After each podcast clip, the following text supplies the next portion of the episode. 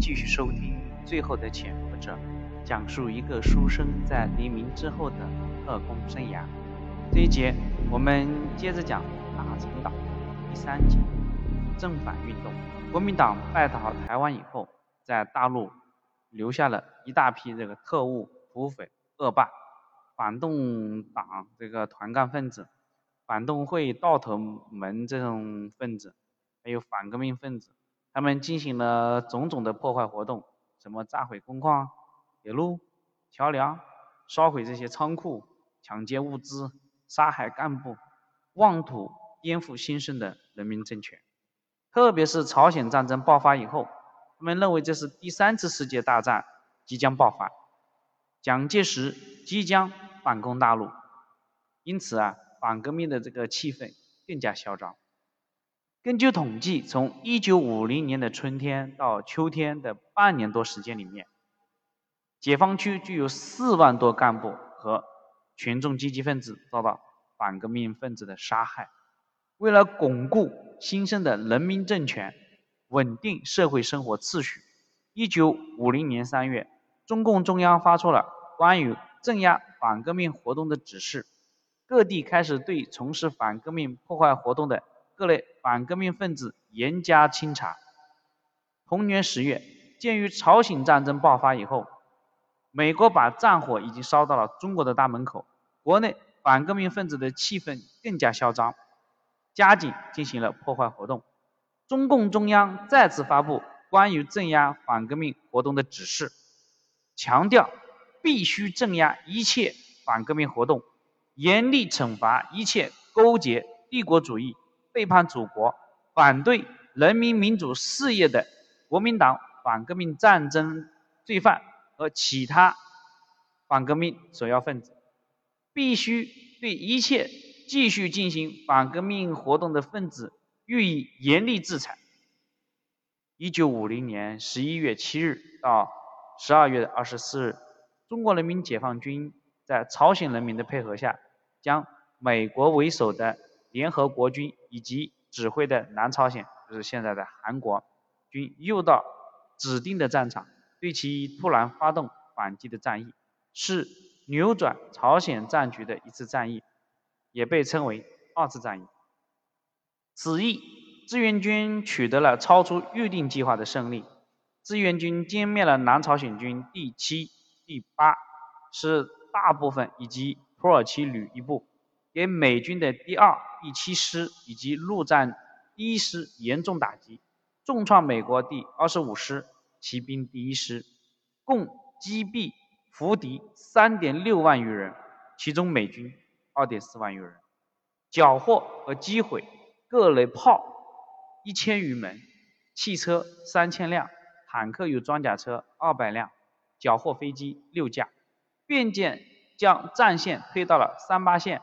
南北地区粉碎了联合国军迅速占领朝鲜北部的这个企图，迫使其由进攻进入防御。作战中，志愿军共伤亡三万余人。第二次战役中，志愿军三十八军第幺幺三师以十四小时进行了七十二点五公里的速度，胜利的完成了穿插三所任务。一举扭转战局，在随后的三所有理阻击战中，该师实时卡住美第九军的退路，并击退了美其第一师和英二十九旅向北增援接应，使南北的敌军相差一公里，但是可望而不可及。著名的作家维维以三三五团三连在松骨峰战斗中的事迹为主，写成了战地通讯。谁是最可爱的人？为志愿军赢得了赞誉。彭德怀司令员在给该军的嘉奖电最后亲笔写下：“中国人民志愿军万岁，第三十八军万岁。”抗美运潮、正反运动以及土地改革被称为中华人民共和国建国初期三大运动。这一天清早，天刚蒙蒙亮，一艘三板。靠上了这个大陈岛的岸边，船上已经两个人奄奄一息，岸边警戒的士兵迅速的将两个人救起来，送到庄园公署。此二人在两岸严重对峙的情况下还能跑来，不是有重大情报，就是有重大事情发生。在对两个人进行了救治之后，两个人静静的苏醒。余生第一时间对他们进行了审讯，经过了一上午的问讯，余生弄清楚了两个人的身份和源于。原来两个人，一个人叫顾楚庭，另外一个人叫吴时孝，均是对面台州学校的教师。但是他们之前的身份均是国民党军政人员。顾楚庭更是曾经参加过保密局的外围组织。在征反运动刚开始的时候，形势比较正常，被抓起来镇压的人多数都是被抓的国民党潜伏人员和这些土匪恶霸。到了后面。运动逐渐扩大化了，一些之前参加过但已经脱离国民党的人也开始被镇压，还有一些投诚的军官同样也在镇压之列，甚至一些国民党曾经的军属也被捕。两个人看形势不妙，唯恐自己也被查出来被杀，他们连夜偷了一个小船，趁黑夜逃出了，弄了两天才到达大陈岛。毛中心从两个人身上搜出他们在对岸的工作证和一些现金物品。本来余生想让毛中心把这些东西啊全部还给他们两个人，但一个心思突然改变了他的主意。他安排人将这个两个人妥善安置在岛上。余生此刻的心思已经跑到了大陆，就在离大陈岛不远的浙江省。确切的说，就是余姚四门镇里一个普通的小院落里，那里住着他的父母亲。